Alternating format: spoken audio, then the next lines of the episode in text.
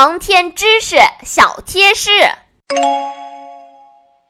小朋友们，今天的故事里，我们听到王老师对小达和星妹在睡眠剥夺训练中的表现分别做出了点评。小朋友们可能觉得奇怪，星妹不就是带着小达玩了玩游戏吗？怎么就变得更优秀了？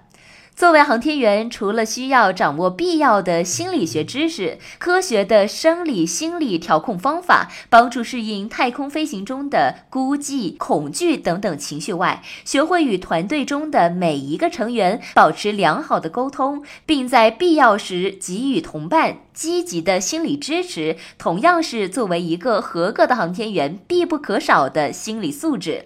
和谐愉悦的团体氛围不仅能化解太空中的心理不适，更能提高工作效率。当他们顺利返回地面时，在太空中的特殊同事、战友经历将让他们更加亲密。所以，可不要小看几句简单的鼓励话语和一些小小的互动，在特殊的环境下，依旧可以发挥巨大的作用。毕竟，心灵的强大才是真正的强大。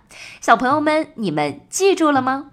小智醒了，小智醒了，小智醒了。重要的事情说三遍，但是小智却如王老师所说的那样失去了记忆。你们觉得小智还能恢复记忆吗？快来评论区告诉我们吧。